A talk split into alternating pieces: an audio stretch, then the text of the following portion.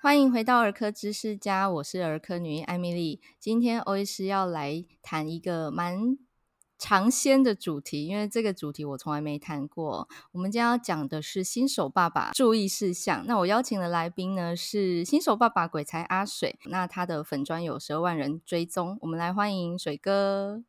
嗨，欧医师，嗨，各位这个听众朋友，大家好，我是鬼才阿水。对，欧医师，我们这个录节目这么正式，嗯、是不是？我都抱持着今天就是来跟大家分享一下，身为新手爸爸这个心酸跟无奈的。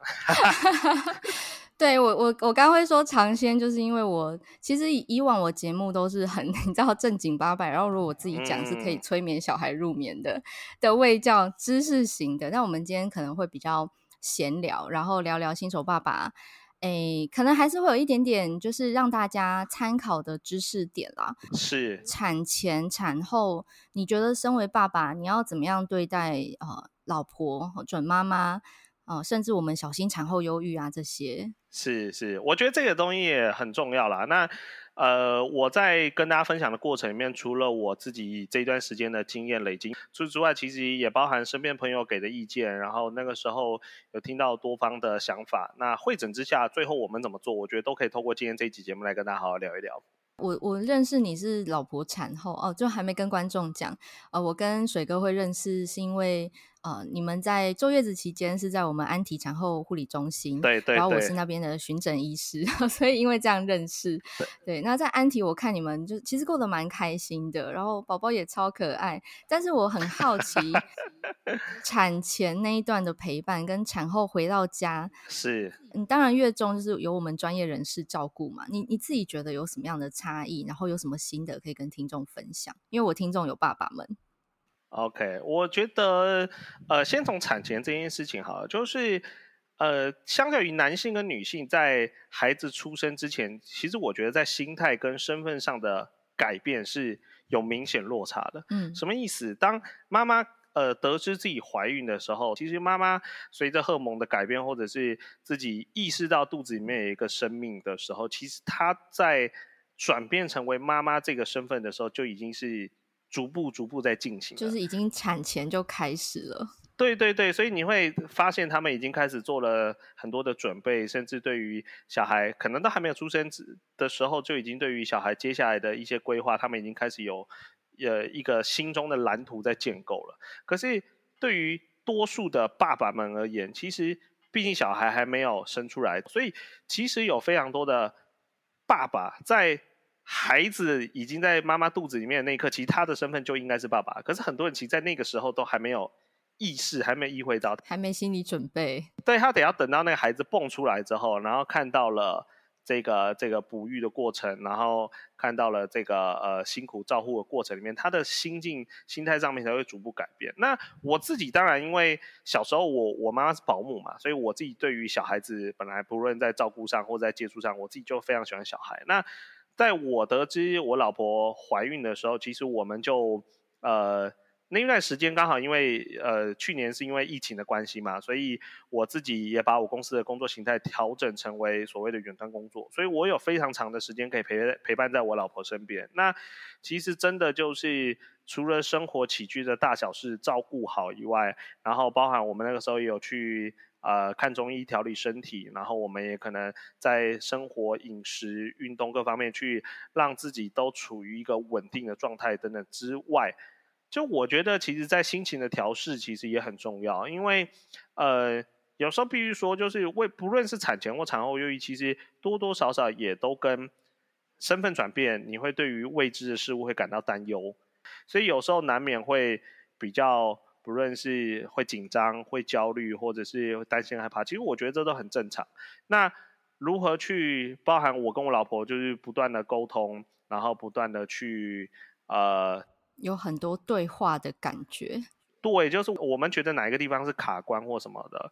我们过去交往这五六年来，其实我们本来就很少争吵，就是当然希望就去理解对方现在所担心，然后。他所面临到问题是什么？我们如何去逐步的去去把它克服？这个其实我觉得蛮重要，因为我自己会觉得上一个世代跟我们这个世代还是有不同。因为上一个世代很常会好像怀孕生小孩这件事情是妈妈一个人的责任。对，上一代很多。对对对，就是不论是从怀孕的过程，甚至到生出小孩之后的照顾，甚至我不知道啦，我我我看到有人竟然是以那种哇，我我我我从来没有参与过。帮我儿子换个尿布，或者我没有参与过儿子的成长过程，好像是一件骄傲的事情。我我心里面的想法都是哇，这也太扯了吧！这有什么好骄傲的啊？呃、对我我真不理解，就是哇，你你你竟然生出一个小孩，这个小孩是父母双方里面共同呃都拥有抚育的责任，结果既然你把这个责任丢给别人，你还觉得哇，那我我我我怎么样？因为我觉得这件事情也是造成很多女性会很辛苦的原因，因为当她今天面对到了问题，当她今天遇到了考验的时候，都得自己独自要面对，那她又。背负了这么多未知，这么多的恐惧，而且加上荷尔蒙的变化，就是刚刚提到产后忧郁嘛。其实它当然环境会有影响，但是荷尔蒙的剧烈震荡，可能也是我们女性自己没有办法控制的。那这个时候，如果来一个猪队友，雪上加霜呢？那真的很可怕，所以我我我自己觉得，像我这个世代，我自己身边的，不论是我的亲戚或是我自己的朋友，我也身边有人是那种，就是呃，可以到年收入数千万，但是他下了班回来，还是可以去陪他的孩子，然后花更多的时间，甚至他假日的时候，他就是工作完全不做，全心的在陪伴小孩，甚至他可能就一打二，周末带着小孩出去什么，就对我而言，我觉得。当然，工作这件事情它是重要的，因为它绝对是家庭运作的一个经经济的根源。可是，我觉得责任不能只单纯的丢在特定的一方上。那你不能觉得啊，对，好像生小孩、照顾小孩都是女方的事情，男方好像拍拍屁股，哇，翘着二郎腿在客厅喝咖啡、看电视、打手游，好像怎么都没事。就是我觉得这其实是不对。工作这件事情不只是。赚钱的工作，而是家庭的工作，应该也有不同的分工去运作。那我觉得这件事情才是比较好的。那水哥，你会觉得照顾嫩婴，因为刚好你你们家 baby 现在还算嫩婴时期，对。我非常认同你说的，就是身为爸爸，不止工作是你的责任，其实家庭生活的参与也是很重要的一环。是、嗯，否则你会发现长大之后，你的小孩跟你不亲。对对对对对。那从嫩婴时期的参与，你你觉得爸爸当然喂母奶是只有妈妈能做的事嘛？那你觉得爸爸可以做哪些事？跟听众分享一下。好，我我先讲了，在我现在的小孩是四个月十九天嘛，所以他真的就还是小嫩婴阶段。那当然，现在照顾他，我觉得相对容易，是因为。基本上都还是在喂奶啊、拍嗝啊、换尿布啊，然后陪他做一些学习发展，比如说他要现在要趴趴、要抬头啊、吃副食品这些，这个对我而言都是相对容易简单的事情。以我们家来讲，我们家是这个喂配方奶嘛，那配方奶当然，哎，我我能喂就喂。那如果有时候我也会，哇，我喂怎么办？他不喝，那当然就这时候我老婆。就上，那我老婆上不是，哎，我老婆去喂奶，我好像就没事。这时候我可能就会去忙别的事，比如说，呃，假设比如说早上六点半那第一餐喂奶的时候，那这时候我可能就赶快把握这喂奶一个小时，我赶快去工作，把今天的文章写完，或者是，哎，家里面有没有其他的东西要收拾啊，环境要打扫啊，那哪一些，比如说衣服还没有晒啊，比如说碗盘都还没有洗啊，或什么，这这些东西就是自己。就应该主动去把这个所有的事情都给完成，而不是哇，妈妈已经很辛苦喂完奶了，就哇，好不容易把孩子哄睡，就哇，看了满满桌的这个碗盘，一摊待待定的家事。对，就是我觉得，呃，今天如果有一个人在陪伴小孩，比如说有时候我我可能在陪伴小孩，我在陪小孩玩的时候，我老婆可能就去。就去忙其他事，她可能去晒衣服，她可能去干嘛？采买呀，对不对？对对对，我们可以同步一起把这些工作给完成，而不是哎一个人累得要死，然后另外一个人爽爽在那边就是不知道在干嘛。我觉得这些这个东西，我我觉得不只是产后啦，我说真的，两个人在相处夫妻家庭生活里面，如果妈一个人过这么爽，另外一个人完全没事干，那个就是那请付薪水。对，我觉得那个就是非常不负责任的事情，因为。你你你你的云淡风轻，其实就是有人帮你负重前行嘛。你看起来哇，轻松写意自在，他妈爽爽，每天都很闲。其实那就是因为另外一半帮你把这件事情做完了。那当然，如果你们两边都可以把这件事情全部都完成，那晚上十一二点小孩睡了，哇，你有自己的时间，你想要滑滑手机、打手游，其实说真的，我觉得大家都不会有意见的，真的。对。其实总结一句话，就是要做一个好队友，从做家事开始。对，你如果觉得婴儿很可怕，你你连抱都觉得我好害怕，他怎么那么软？那起码你可以去做你们家其他需要完成的事情。对，待办事项，水电费缴了没啊？家事做了没啊？采买买了没？这很简单吧？对，我我觉得这个真的蛮重要，因为。呃，很多人当然也会说，哇，这个小嫩婴现在才四个月，他又没有记忆，他又不懂这件事情，你花这么多的时间心力去陪伴他，甚至带他们出去玩，这件事情真的有必要吗？嗯，在孩孩子还没有出生之前，我我也听过这样子的声音，我也当时觉得，嗯，是这样吗？可是随着自己有孩子，随着不同的声音告诉我，比如说我有呃命理老师的朋友告诉我说，其实孩子是有灵魂的，灵魂会在跟我们对话，所以这一段时间虽然他。不一定会留下亲子家人互动的这个记忆，可是快乐这个记忆会留存在他的身体里面。没错，情绪上面是会被记下来的。对，嗯，很多人说啊，小孩又不懂，小孩又记不得。嗯，我我其实不这么觉得。我我小孩现在三四个月，每一天早上他看到我的时候，他就是笑得很开心。他他他就是会会想要玩。对，我我每次看到你 PO 出来的照片，想说。也太厉害了吧！捕捉到笑开的一瞬间，但我后来发现也不是那么容易耶，因为他就是常常笑，你才有办法捕捉到那一那一个画面。你不可能守株待兔，就是你知道摄影机摆在他面前十二小时，就为了那一刻，一定是他常笑。这个就是你一定要花时间去跟他培养感情，对，就是对我而言，我觉得感情是一种建构过程。今天不是说哇，你小孩呃养到十八岁就最后这个人跟你不亲，他有什么事情也不跟你讲，因为我觉得不同世代面临到的问题不一样。在我们的上一个世代，的确生存这件事情是重要的，对，养活小孩是大事，对，对，是大事，因为如果你连下一餐。都不知道在哪里的时候，那哇，那你这个家庭的运作当然有问题。所以，的确那个时代的想法就是哇，好像爸爸只要出去赚钱，把一家的温饱给照顾好就好了。但是我我认真觉得，我觉得在这个时代里面，温饱，呃，如果你今天踏入婚姻里面，你要抚育的孩子决定要生小孩，应该至少有七成以上了。我我我不敢说，他保守一点，六成五成总有吧。喂饱吃饱。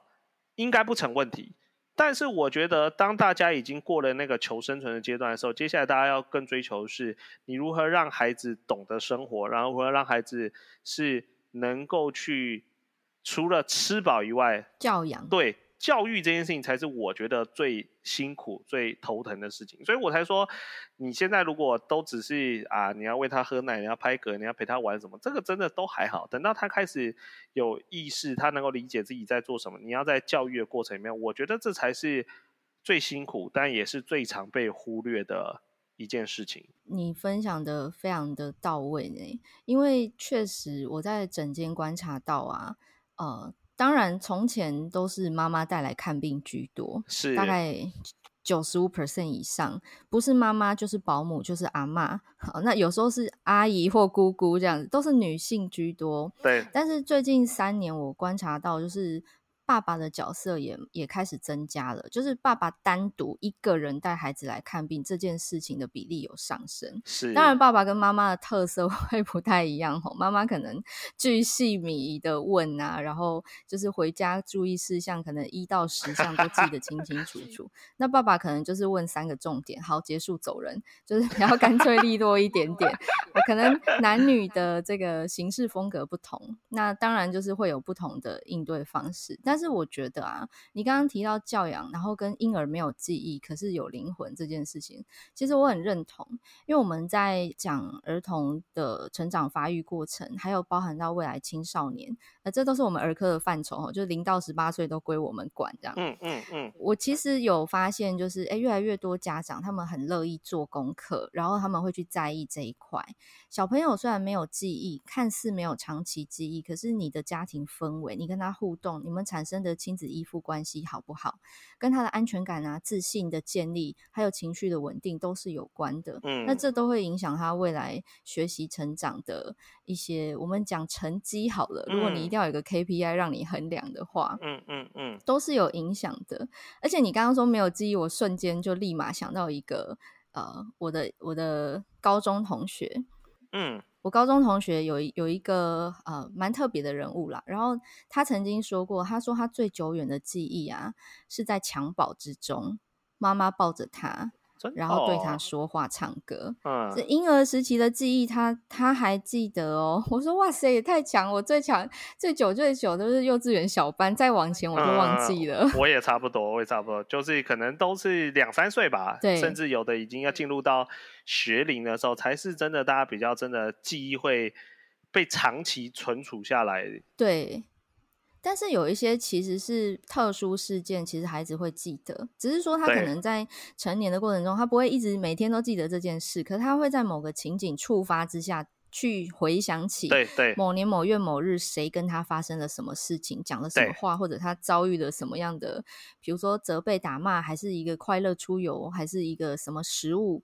这一些等等的记忆其实是存在，它只是潜藏在你知道长期记忆的深处被挖出来。是是是，你只是在某一个时刻才会被触发而已。在陪伴孩子的过程里面啊，其实你在熟悉他，他在熟悉你。那我不知道你知不知道，其实我们在月中的时候，我们是很少母婴同事的。对，我知道。我们是几乎到最后大概一个礼拜才才才母婴同事。那第一个是我最终当然我会觉得，哎。我去月中，老实说也不是一笔小数字。那当然，我们被照顾的非常好。正因为如此，在那一段时间，我认为最重要的应该是让妈妈可以好好的休息，可以让她把她的身体去调理好，身心的状态都可以在一个舒服自在状态，就是安心的好好的休息，这样子不用还要一边休息一边弄小孩。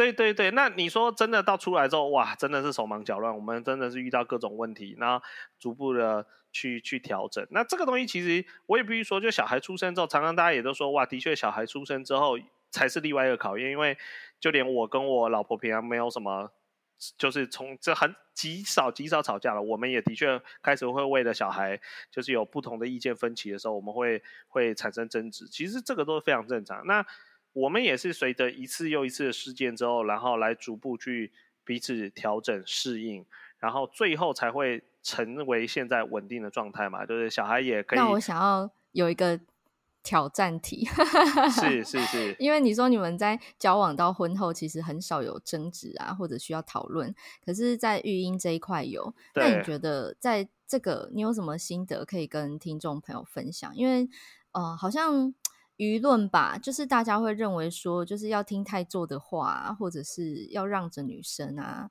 可是真的是这样吗？身为一个好队友，你觉得，嗯，你有没有什么实际的例子可以可以举例？就你们在小孩的什么事情有有所讨论，后来的解方是什么？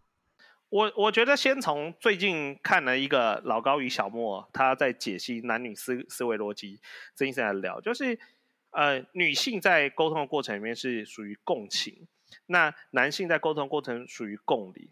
共情共理的差异在哪里？就是女性其实，在呃，行为逻辑或在沟通过程里面，她是希望自己的情绪情感是能够被理解、被了解的，对，被同理，对，被同理。所以他在做的呃每一个过程，你应该要了解说他背后的原因是什么，或者是他背后的。也有可能是担心，也有可能是期盼他能够更好或什么，他他是有背后是有一个情绪所在，那你要先找到那个情绪的源头，你才能够理解说他为什么这样做。然后，因为我我相信父母双方百分之百都是为孩子好，对，只是有可能就是选择不同嘛。那也有可能有的人是从小被保护到大，有可能有的人就从小就是青菜夹青菜多。可是这个对男生来说很难呢，就是以这个共理的角度去跟一个共情的人沟通。你们可能有时候根本搞不清楚女生的那个情绪的起因是什么，她到底在你知道症结的点是什么？对，所以所以这才是其实你在踏入婚姻，在交往过程里面，其实两个人就在不断的呃理解彼此，然后去。跟彼此对话沟通，我不认为会到改变这件事情啦，但是我觉得的确，它就是一个逐步理解的过程嘛，然后调整，对不对？对，我也在理解我啦，我我现在我家小嫩婴到底想要干嘛，然后他现在所想要表达的情绪是什么，我也在理解，然后我随着他给我的表达，然后我也在调整我自己的跟他相处的模式。呃，各个家庭做法不一样，有的人就像你讲，他觉得啊，你就是全部以老婆为主也行。那当然也有人说啊，我都以老公为主也行，或者两个人可以彼此沟通讨论，我觉得都很好。嗯，重要的观念是能够找到你们双方都可以接受的选择。这一件事情才是最重要，所以就是没有对错，对吧？对啊，我觉得这这件事情核心本来你适合，我适合，他适合，就真的每个人是不一样的。那可是一定要去寻找这个双方产生共鸣的过程。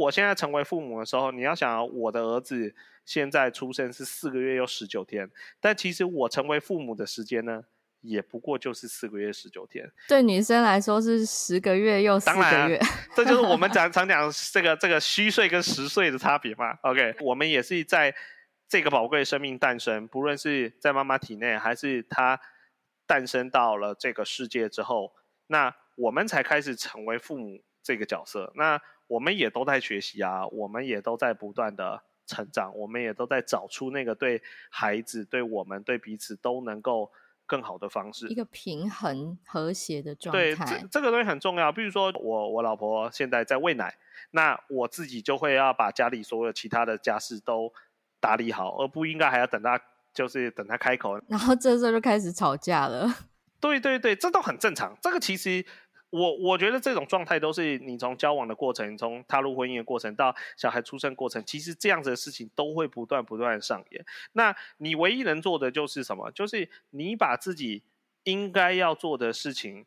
都给完成。什么叫应该要做的事情？就是你不要觉得哇，这件事情就是没有啊，就我老婆应该要做的啊，喂奶就应该她要做啊，或什么就应该她要做。其实我觉得不应该这样想，而是应该要想说，现在家里面有哪些工作要做。如果有一些事情是你不擅长，比如说我有时候喂奶喂喂，看我儿子就不喝啊，那怎么办？我就叫我老婆，哎哎哎，妈妈来来喂一下哈。我老婆这时候接手喂奶之后，那那我当然就是开始去整理。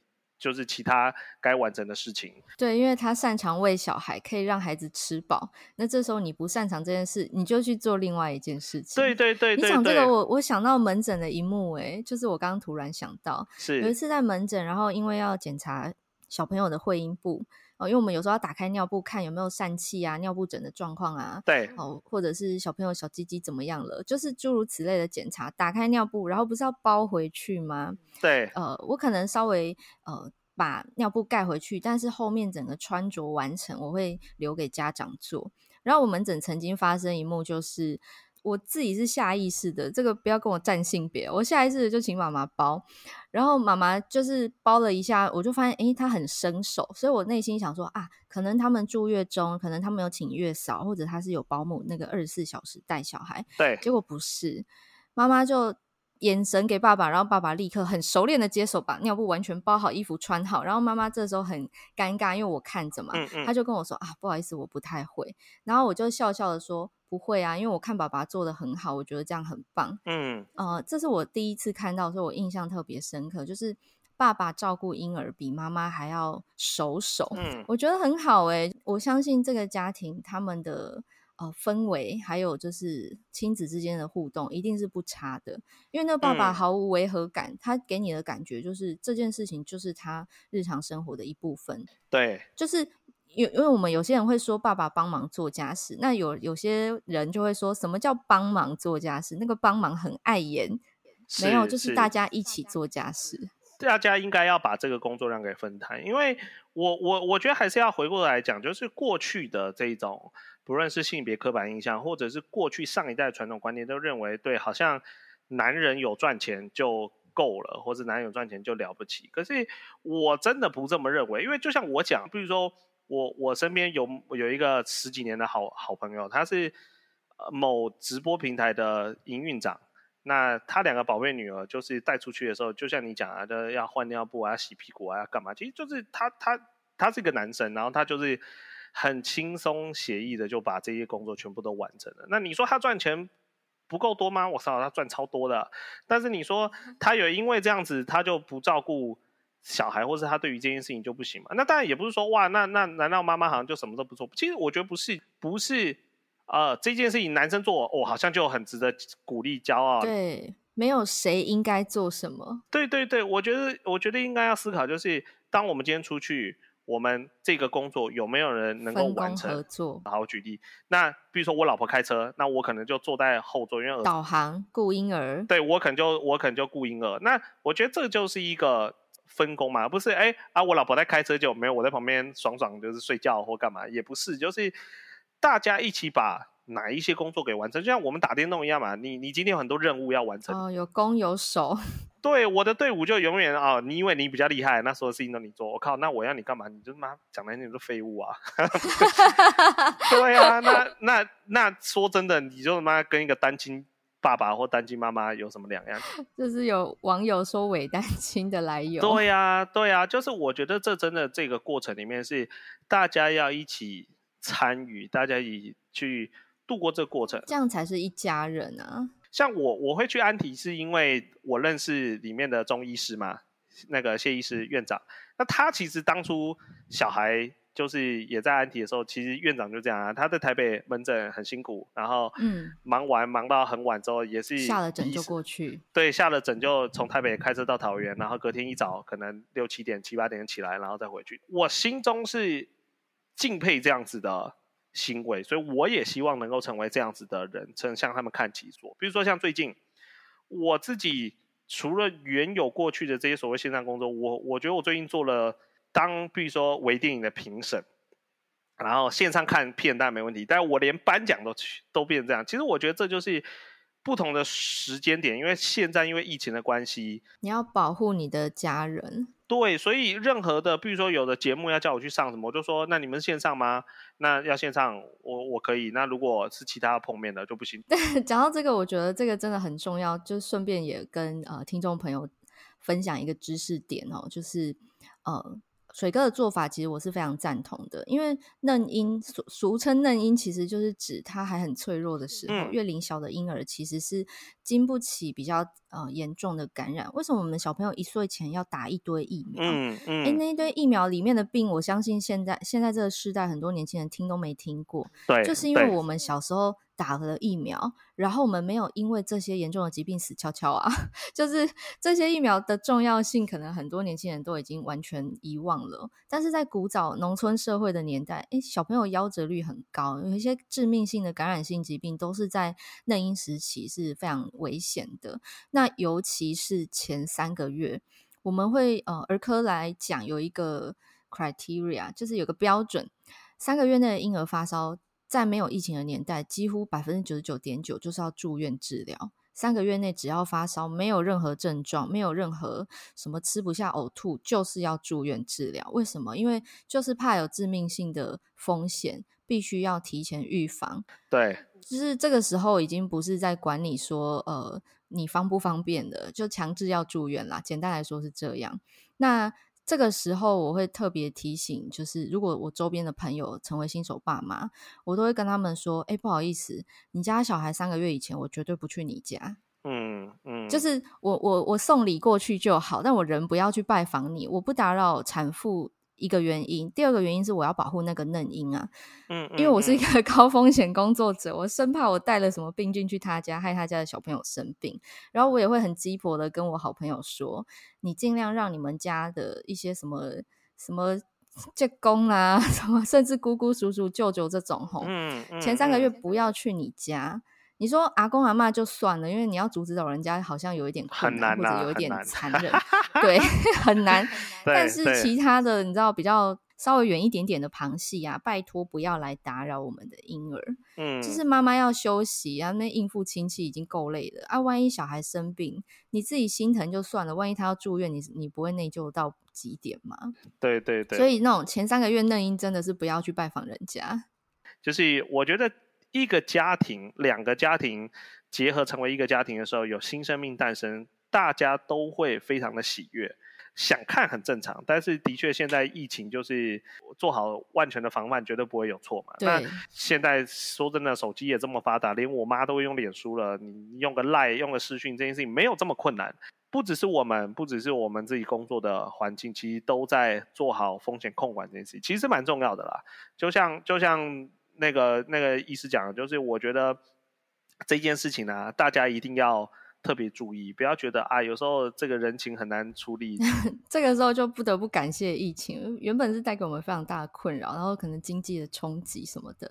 但是站在医生的角度，我真的觉得。呃，如果没有疫情的存在啊，大概很难让普世大家都听得懂什么是 PCR，然后让大家都知道疫苗有多重要。对对，因为从前在我们儿科是会遇到一一咪咪，真的很少很少很少，但是就是有那么一群人是以。以这件事情为傲，什么事情就是我不让我的小孩打疫苗，他也没事。对，对他们以此为为荣，然后想说，那是因为其他人都有好好打疫苗，所以你的小孩没事。如果今天是非洲国家，他没钱打疫苗，所以很多小孩死掉，我就不信你还会这样想。对，夭折率很高。对，疫苗的重要性对我们的孩子真的是非常的有有利有效的保护。那哎，顺带一提，就是最近那个六个月以上的孩子可以打 COVID-19 疫苗，也这件事情也已经公诸于世了啦。然后，所以如果大家还有疑虑的话，当然可以去我粉丝团留言或者私讯问我。但是我这边就借着 Podcast 机会顺便讲，就是哎，该打的可以去打一打了。哦，现在终于长辈打了，大人打了，各行各业都打了，终于轮到我们的孩子，而且是小小孩，六个月到五岁大的小小孩。对，就我我我觉得是这样啦，就是当然站在一个民主社会里面，我觉得大家要打不打这是自己的选择，但是我觉得还是真的你要在做出呃最后的决策之前，你应该要去多看看，不论是数据，不论是听这些专业的医师们的意见，对，或者是他们给出去的报告，而不是有时候就是被恐惧给操作，就是啊。听说谁谁谁打了疫苗怎么样？那听谁说的？那这个东西是不是真的？他们也毫无根据。他讲不出个所以然，他不知道如何求证。对，这些恐惧有可能是会被操作的。他有可能不论是因为呃原本疫情这件事应该是属于卫生安全的领域，就他被操作成为政治议题，或者是他成为了一个呃政策的攻防等等之类。那对我而言，我觉得如果你是用政政治的角度去看要不要打疫苗这件事情，我就会觉得其实它不是这么正确。如果你今天是因为啊，我我我可能是疫苗的某某副作用的高风险的族群，或者我自己的状态可能是被评估为不适合打疫苗的，那当然我我我觉得这件事情没什么问题嘛。但如果你只是因为啊那个谁谁说打疫苗很不舒服啊，谁谁谁怎么样怎么样，哇，那你根本。专业的医师讲的要死要活，听不进去。我觉得这有时候也是很可惜的一件事情。就是我们刚刚在开录之前，我们两个也在聊嘛。就是这两年，其实医生类的 KOL 在市场上也越来越多人关注。嗯。那当然一部分是因为疫情关系，另外一个部分是人们终于关心自己所处的环境，终于关心自己的身体的这些状态。那当这些医生们利用自己。工作之余的时间，比如说像欧医师还录 podcast 做很多所谓的卫教，很多正确资讯的传递。结果我们这么辛苦，给了很多有数据、有检验报告的这些相关内容，就妈你最后跟我说，哦，那隔壁张波波说怎么样怎么样，哇！这个是人性啊，就是人们倾向比较容易相信他所熟悉的人事物传达的讯息。我觉得这也不能怪大家，只是说，呃，请在。必要的时刻拿出理智来判断哦，就是当你做出不要打疫苗这个决定的背后，它根据的是什么？是你的恐惧，还是你的理性判断？是。那另外就是说，请承担自己的决定带来的后果。对对对，对。我，我常常在整间遇到那种都已经带孩子来打疫苗了，还要问我说这个没问题吼的家长。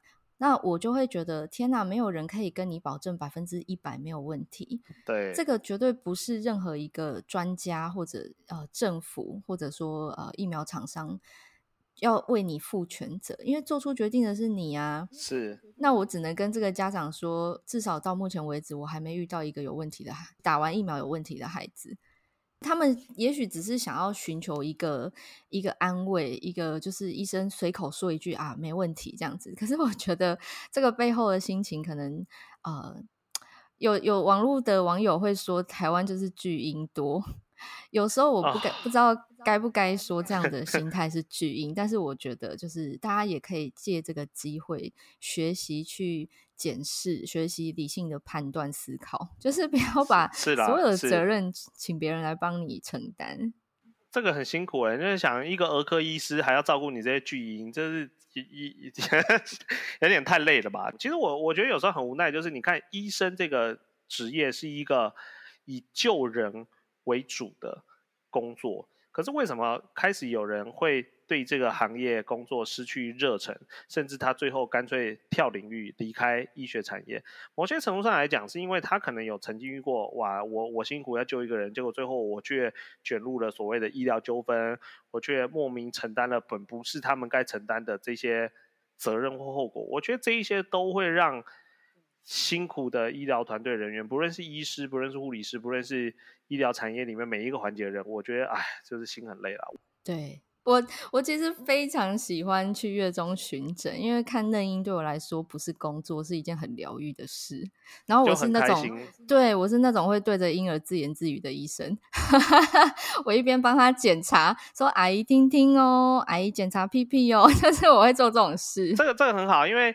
我觉得这个就是因为你是发自内心喜欢小孩，喜欢这个环境，喜欢你所接触到这些小嫩婴，然后你也热爱这份工作，会这样。对，爸爸也值得。就是经历这这一段非常不可逆的时光，诶，我觉得就是很多妈妈会写嘛，你搞不好爸爸们他很认真参与，他内心也有非常澎湃的情感，只是他可能没有讲出来、写出来。那可能你是选择你会分享、你会写出来的。对啊，我觉得这个很值得跟听众朋友分享，就是我真实在门诊中也常常看到啦，辛苦的爸爸们。呃，在育儿路上，其实也有很多他想要付出的点，然后他可能、嗯、呃，也是像妈妈一样，呃，初次学习如何当一个爸爸。嗯，就是因为你是正在经历的人啊，你有没有什么话想要跟这样子的经历的听众分享？我自己觉得，呃，育儿的过程里面，就是不要有一种觉得好像事不关己，还是延续到我们最一开始讲嘛，就我觉得这样子的情绪，它是会堆叠，它是会被。刻在他的灵魂深处，他跟孩子亲呃，跟父母亲不亲这件事情，其实是会被感受记录下来的。他不一定会真的有记忆说啊，我们曾经经历了什么或没经历什么。可是他是生长在一个有爱的、很有安全感的。对，你看我小孩现在到现在四个多月，其实他不太会哭闹，哎，他情绪真的很稳定，哎，很平稳。他在月中的时候就是这样。你看，比如说像昨天我在我粉专 po 了他去打那个疫苗的影片，他就腿上被扎两针嘛。我他那个真的是哭大哭，就是你知道他平常嘻嘻哈哈那种就是假哭，就比如说你离开，然后他就是要叫你回来，他就嘻嘻哈哈那种就假哭。对，他真哭是那种就是表情非常狰狞，然后他是没有声音的，然后就没声音，然后过了五秒钟就开始大哭啊，然后就开始哭那种。嗯、可是你看他昨天扎了两针，他这么痛，可是。当我们一抱起他，那个时刻他立刻就停了。嗯，他立刻就感觉感觉到安全。我觉得那个是因为平常他在家里面的时候，他就可以感受到爸爸在啊，妈妈在，那他可以很放心，他可以很安全这件事情。所以听起来你们家是啊、呃、比较有后援，不能说有后援啊。我听起来水哥是已经在整个怀孕过程啊，包含产后的陪伴啊，已经做足了心理准备，或者没有做足，但起码你已经开始学习呃你的心理状态，然后你的呃行动，你都已经在成为一个好爸爸的路上了。嗯，因为你刚刚分享的是是心法。有没有简单的一件事情给新手爸爸一个简单可以做的事情，给他们建议，让他们可以你知道融入身为爸爸的情境，开始成为一个好队友。我试图替妈妈们谋福利，哈哈，让爸爸们不要人家叫才做事。我觉得当然就是我们前面其实提过，你说家里面该完成的工作自动自发去完成。其实我额外想要聊一个东西啦，就是呃，我觉得有的时候让不论是爸爸或妈妈，都有能够有足够适时的休息是重要的。哦，喘息。对，喘息的空间是重要。那当然，比如说有的人有爷爷奶奶、阿公阿妈可以协助照顾或什么，那这个东西很好。那我个人是觉得，如果有的时候就是就是，比如说有的人交给保姆、交给托婴中心或去照顾，只要他们所挑选的，不论是这个机构或是所挑选照顾这个小孩的人是经过检验，然后是好的，我觉得他某些程度上来讲，我觉得反而是可以让父母在照顾这件事情上面更能够在一个长远的状态去照顾，这个东西是很重要的。嗯。听起来就是我把它归纳成一句话哦，就是有喘息才有疼惜。嗯，就是当你照顾一个新生命，尤其你又是新手的时候，其实你一定会有很多的疑问，有一些压力，有一些呃担心。对，那这个时候呢，适时的给自己还有伴侣喘息的时间与空间，你们才能够接下来有很高品质的照顾去疼惜这个孩子。那今天非常谢谢水哥来到我的节目，跟大家分享一个新手爸爸的心路历程，还有这个临床实务上你的操作上面的心得哦，提供听众朋友一个呃参考。那当然就是后续一定还会有一些，你知道，随着孩子成长啊，就会有值得讨论的下一个议题。欢迎观众呃听众点播，可以留言私讯我们。那欧医师也会把今天节目的。把我们的粉丝团连接放在今天节目说明栏，也邀请大家把节目分享给你周遭的新手爸爸哦。那我们下次再见，谢谢水哥，拜拜。谢谢大家，拜拜。